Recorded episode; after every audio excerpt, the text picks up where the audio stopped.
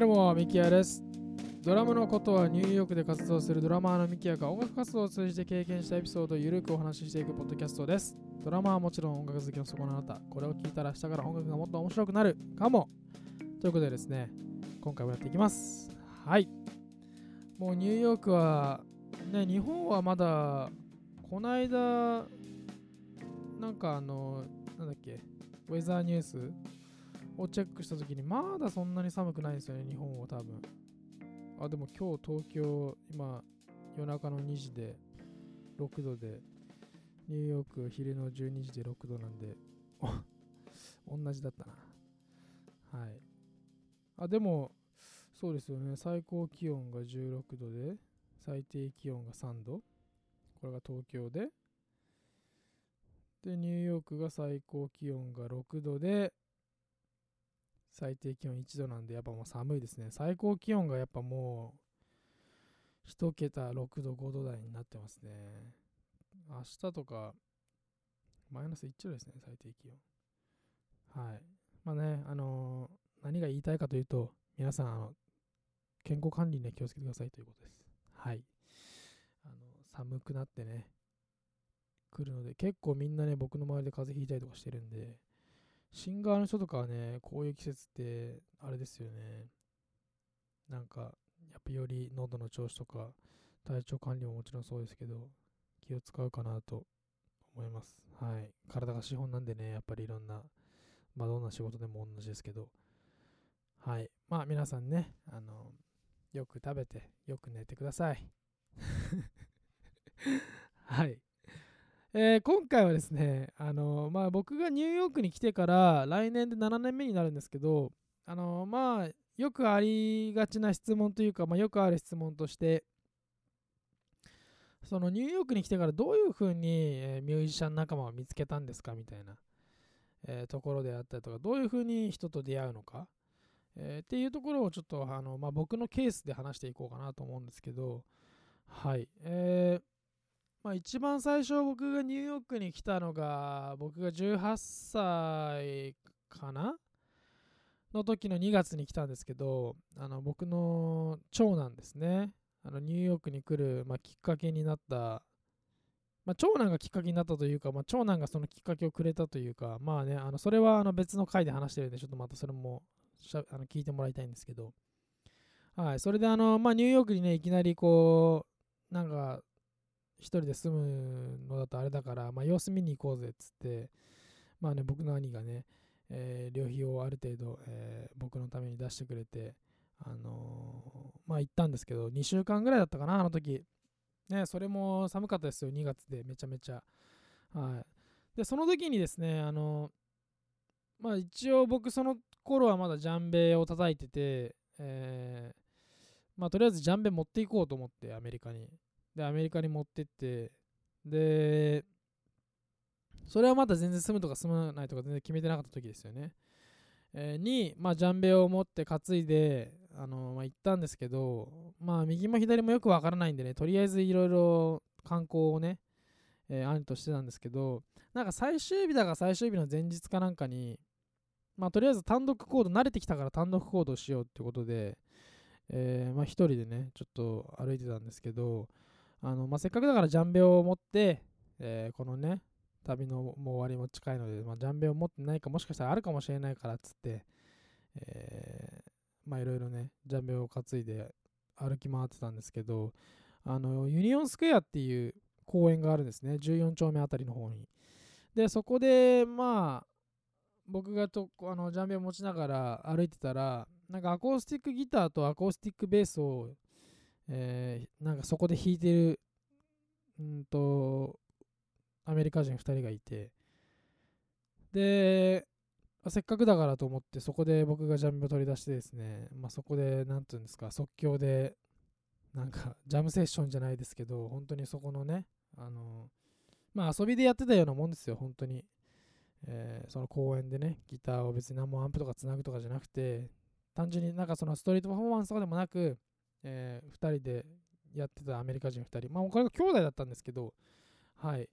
えーこの2人と出会って、それが一番最初の、ニューヨークで一番最初の友達ですね。はい。彼があのデインっていうんですけど、はい。で、まあでもですね、その1回会って、えー、まあなんかちょっと、そのまた遊びに行こうみたいな話はちょっとしたんですけど、Facebook を交換したりとかして、でもまあ僕がもうすぐ帰らなきゃいけなかったので、結局それは流れてしまって、で、それからニューヨークに3ヶ月エスタで来て、エスタっていうのはあの渡航するときの、まあ、認可証というかあの観光ビザとかそういうビザをわざわざ取らなくても30日90日以内だったら、ビザなしで行ける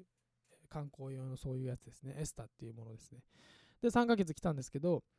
その時にそのデインと、え、一番最初に知り合ったそのデインと、まあ、そのデインのお兄ちゃんとかといろいろね、えー、こう遊んだりとか、えーまあ、彼らも音楽をやってるのでしながら最初はなんだろうなその生活に慣れていくとか、えー、そういうことをメインでやってましたね。でなんかやっぱりそうやって何かのきっかけで一人友達ができるとそこからどんどんどんどんその周りの友達その周りの友達って言って友達がどんどんどんどん増えていくんですねでまあミュージシャンの友達はミュージシャンっていう何ていうんですかお約束じゃないですけどなのでそういうところから少しずつこの輪を広げていったっていうのは、えー、ありますね。で、これは別に今でも同じようなことで、うんと、友達が、ミュージシャンの友達が、仲のいい友達が、僕のことをドラマとして別の人に紹介してくれて、そこからまた人に知り合ったりとか、えー、していくパターンが多いです。なのでですね、あの、そのいろんな行った先々、演奏会場とか、まあ、自分が演奏するパターンもそうですし、まあ、自分がね演奏するときなんかね本当にそこにね別のバンドで出演してる人とかそういう人たちとどんどんどんどんつながっていくのは、ね、大切だと思いますし大事だと思いますし、えー、まあ友達に誘われてなんかライブ見においでよって言われたらねまずはとりあえず見に行ってみてそこでまたどんどんミュージシャンと知り合っていくっていうのが、えー、まあそういうねもう本当基本的な人間関係とか交流みたいなのがえー、どんどんどんどんつながっていくので、えー、それはなかなかシンプルな方法ですけど侮れないかなと思います。はい、どんな仲間を見つけるんですかっていう質問に対しては。で、それ以外に、まあそれだけだとね、あのやっぱすごい時間がかかるんですよね。僕もそのね、6年間住んできて、そうやってやっと周りの、なんだろうな、ミュージシャンたちが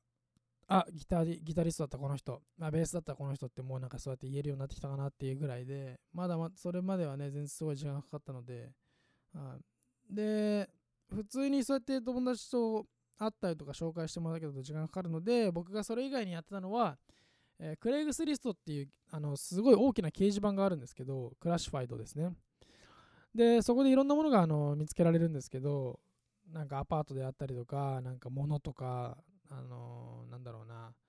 まあ、サークルみたいなのとかいろいろ見つけられるんですけど、そこで、えー、がきっかけで見つけられた、えー、演奏の話であったりとか、うんと、他には、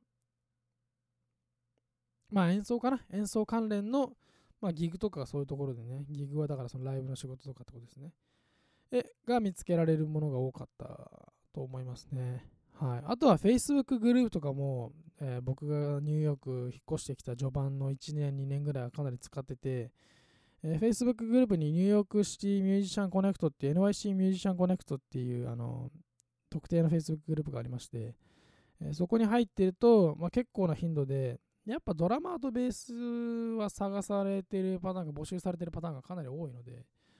えー、そこから、あの入っていって、なんかその人とつながって、で、一緒にレコーディングしたりとか演奏したりとかしていく中で、その友達からまた話が広がっていくとか、えー、そういうパターンがね、多いと思います。はい。あとは最近だとね、あの僕最近使ったんですけど、なんかその音楽系のミュージシャン同士がこう知り合えるなんかアプリみたいなのがあって、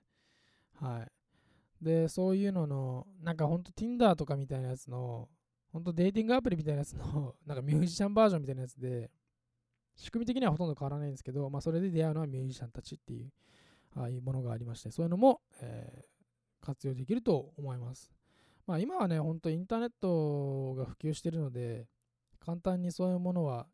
そのなんだろうな、その NYC ミュージシャンコネクトとか、アプリだったらバンパーってやつがありますけど、そういうものをね、利用するとね、簡単に、えー、見つけることができると思います。はい。で、まあ、注意点なんですけど、まあ、こういうアプリとかですね、掲示板っていうのは、まあ、結構誰でも投稿できるので、まあ、その、本物かどうか怪しいっていう、あの パターンもありますよね。本物かどうか怪しくて、なんか、ね、どれぐらい信憑性があるのか、どれぐらいの、なんだろうな、あれなのかとか、実際にね、こういう音楽やってますって言っても、そのスタジオ入ってみたら、なんだろうな、その自分がやりたいかった、なんだろうな、熱量とちょっと違ったりすることとかもあるので、まあ、その辺はね、えー、すごい、まあ、難しいところだと思うんですけど、それは本当トライアンドエラーというか、えー、繰り返していくのかなというふうに、えー、僕はそういうふうにやってきましたね。で、まあ、ままた別の要素なんですけど、あのなんだろうな、結構その一流のミュージシャンたちに出会うというか一流のミュージシャンたちに声をかけることはそんなに難しいことじゃないんですね。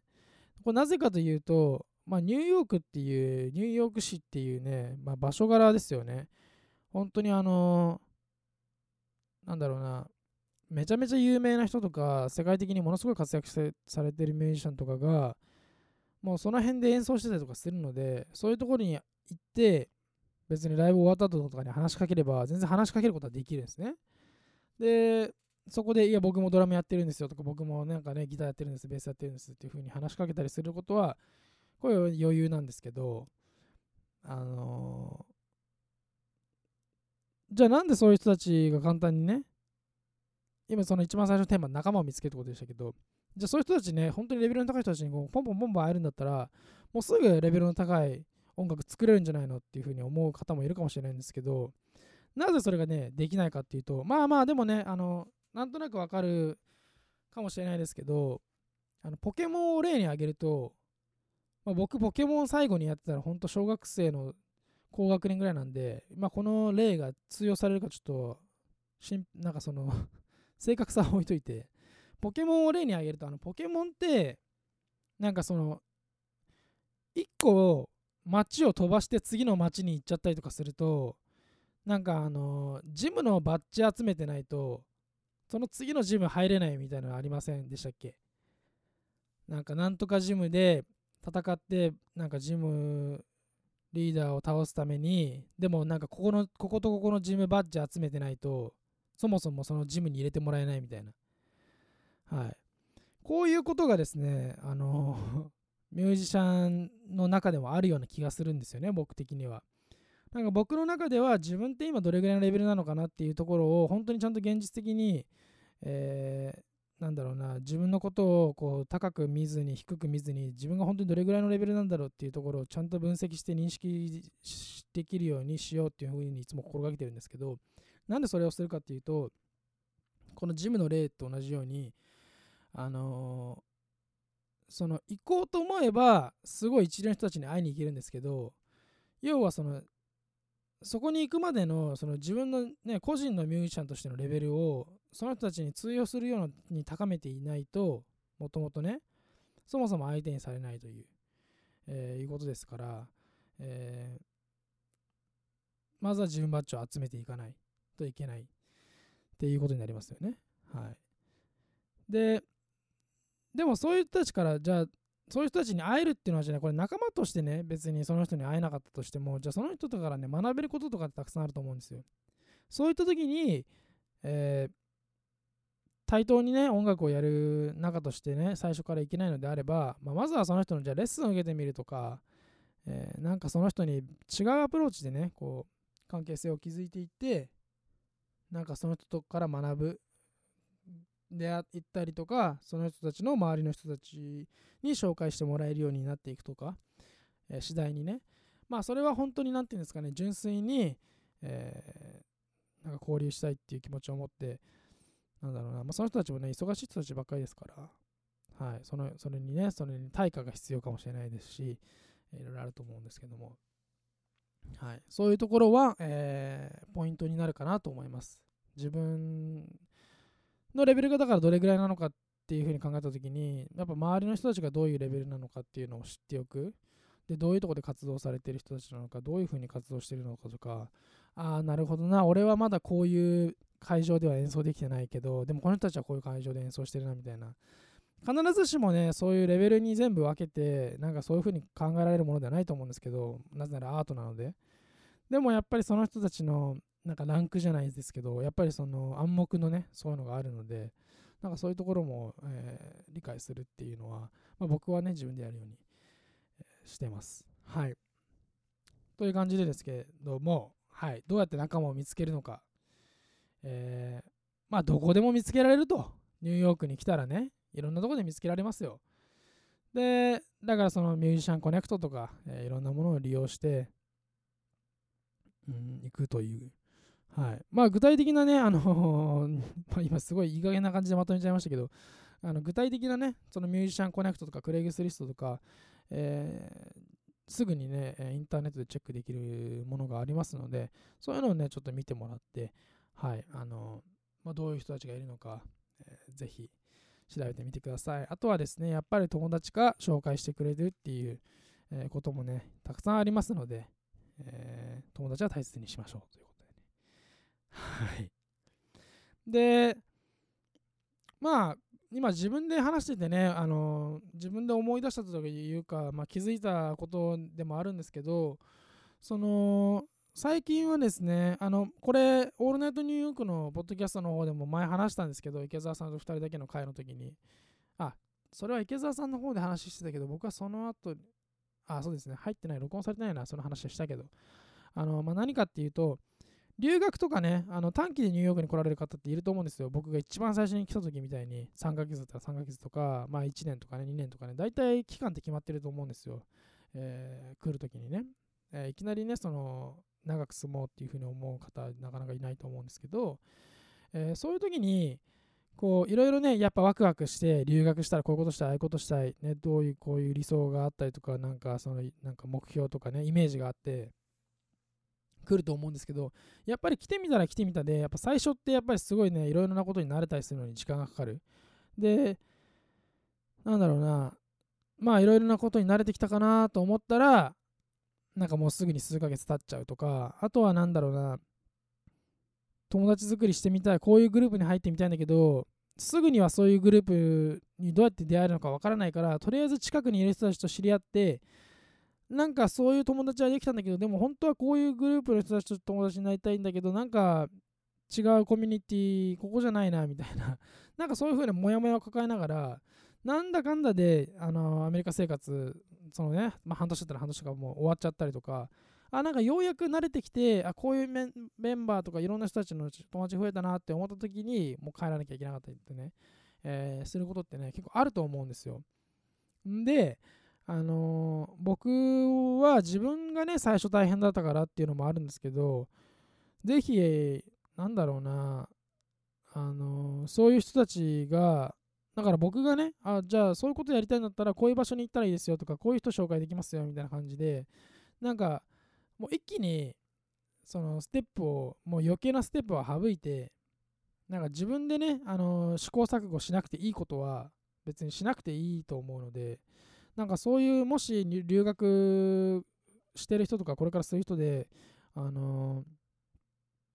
なんだろうなこういうことやりたいんですとか今こういうこと探してるんですけどなんかおすすめありますかみたいなのがあったらあのぜひ僕にあの連絡直接いただければあの、ね、僕が知ってることだったらあの速攻で返しますんで。はい。なんか理想的にはなんかそういうふうまあコミュニティが集まってくるのも別にいいかなと思うんですよね。その日本人留学してる日本人同士がつるむというよりかは留学してる日本人の人たちが、うん、情報共有ができてでそれがなんかその外に発信していく外に出ていって活動できるような、えー、なんかものにできるといいかなと思います。やっぱりね限られた時間の中でねなるべく楽しめた方がいいと思うので、はい、そんな話もまた別の回でね、まあ、じっくりしようかなと思いますけども。はい。えー、ということでですね、今回はこの辺で終わりにしたいと思います。えー、Twitter、Instagram、YouTube、 note、いろいろね、あの僕やってるので、えー、そちらのチェックも、えー、ぜひよろしくお願いいたします。それぞれのね、あのプラットフォームで、まあ、なるべく違う、あのー、なんだろうな、えー、価値のある、意味のあるものを、えー、配信できたらいいかなと思います。はい。一人一人に合ったドラムの様々な疑問にもお答えしているので、えー、初心者やこれから始めたい人もぜひご連絡ください。お問い合わせはお気軽に、ミキやドラムスアットマーク Gmail.com の方までお願いします。それではこの辺で終わりにしたいと思います。ありがとうございました。